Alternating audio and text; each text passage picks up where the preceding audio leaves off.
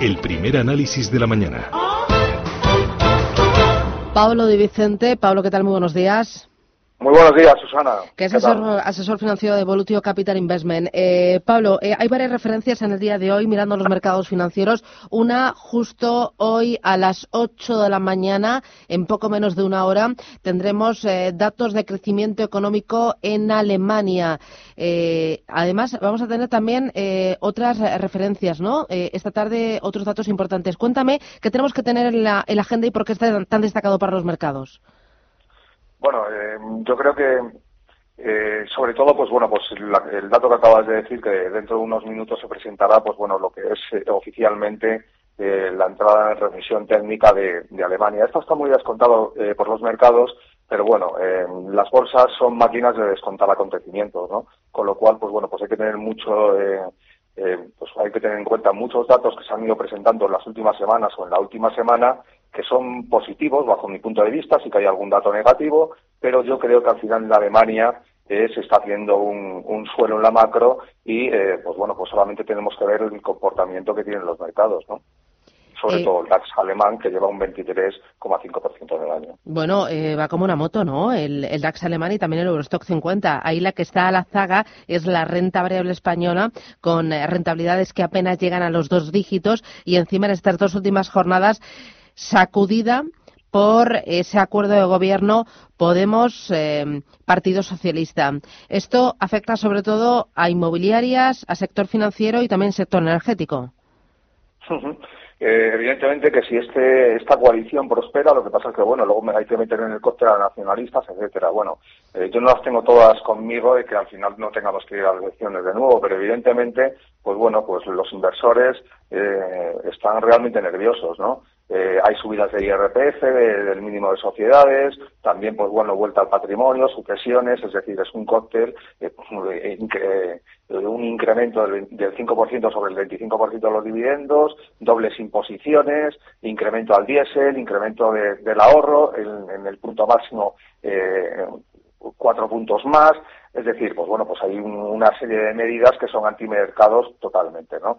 Un gestor en, bueno, yo veo la prensa, estoy, llevo viendo durante toda la semana titulares importantes en la prensa internacional sobre, sobre estos temas, ¿no? Entonces, pues bueno, pues un, gestor que esté fuera y que vea que bueno, que, que, va a entrar un partido populista, digamos, de cierta radicalidad, pues bueno, pues esto le da al, botón de, de, venta inmediatamente, ¿no? Estábamos viendo entradas de dinero internacional y ahora lo que estamos viendo es salidas, salidas importantes.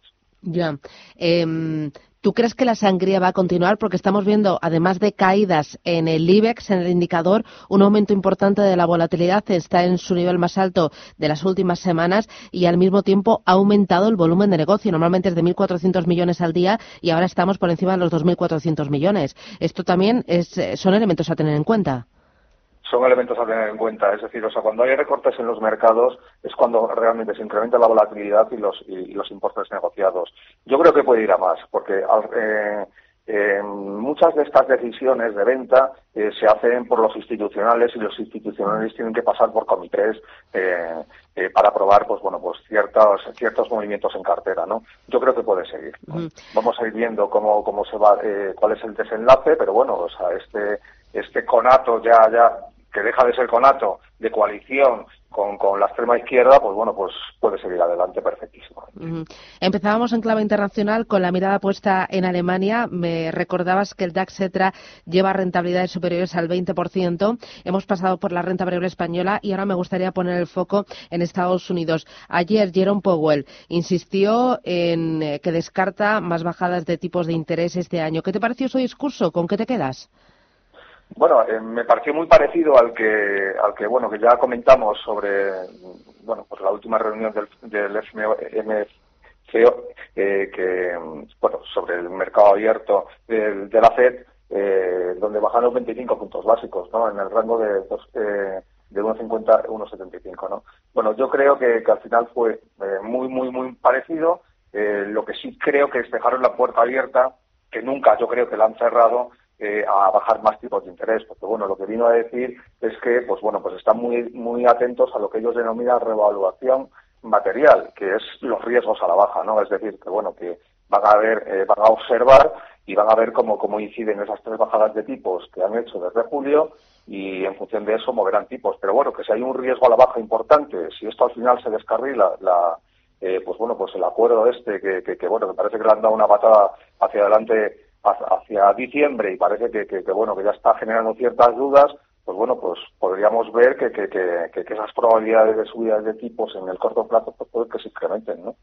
Eso me podría, me podría quedar. Aunque todos tenemos la percepción de que eh, la economía eh, crece de forma sólida, en el entorno del 2%, con una tasa de paro en niveles históricamente bajos, con una inflación bajo control, y lo que ha hecho la Reserva Federal hasta este momento ha sido más prevenir que otra cosa. Y ahora que se despejan las incertidumbres en el terreno de, la gran arancelaria, eh, menos argumentos le quedan a la FED para mover ficha.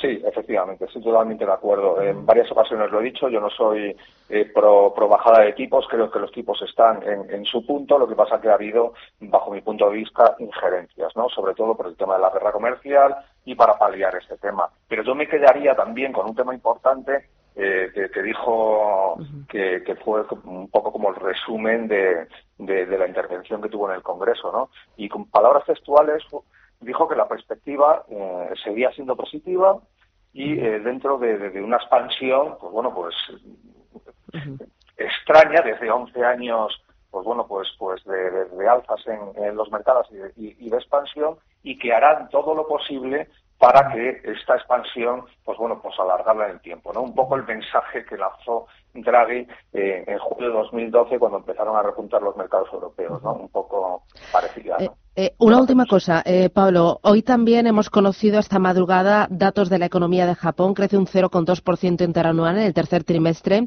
El eh, dato es inferior a lo esperado y yo entiendo que es inferior por el efecto que pueda tener la ralentización de la economía china, que es el principal socio comercial de Japón, que esto le está afectando.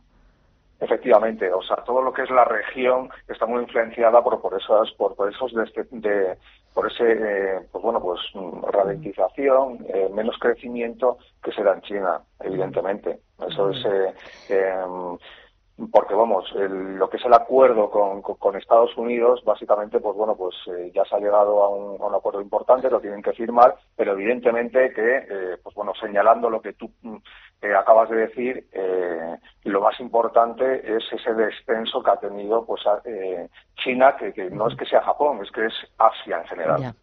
Pues Pablo de Vicente, de Volutio Capital Investment, muchísimas gracias, hasta pronto. Hasta pronto, un saludo, adiós.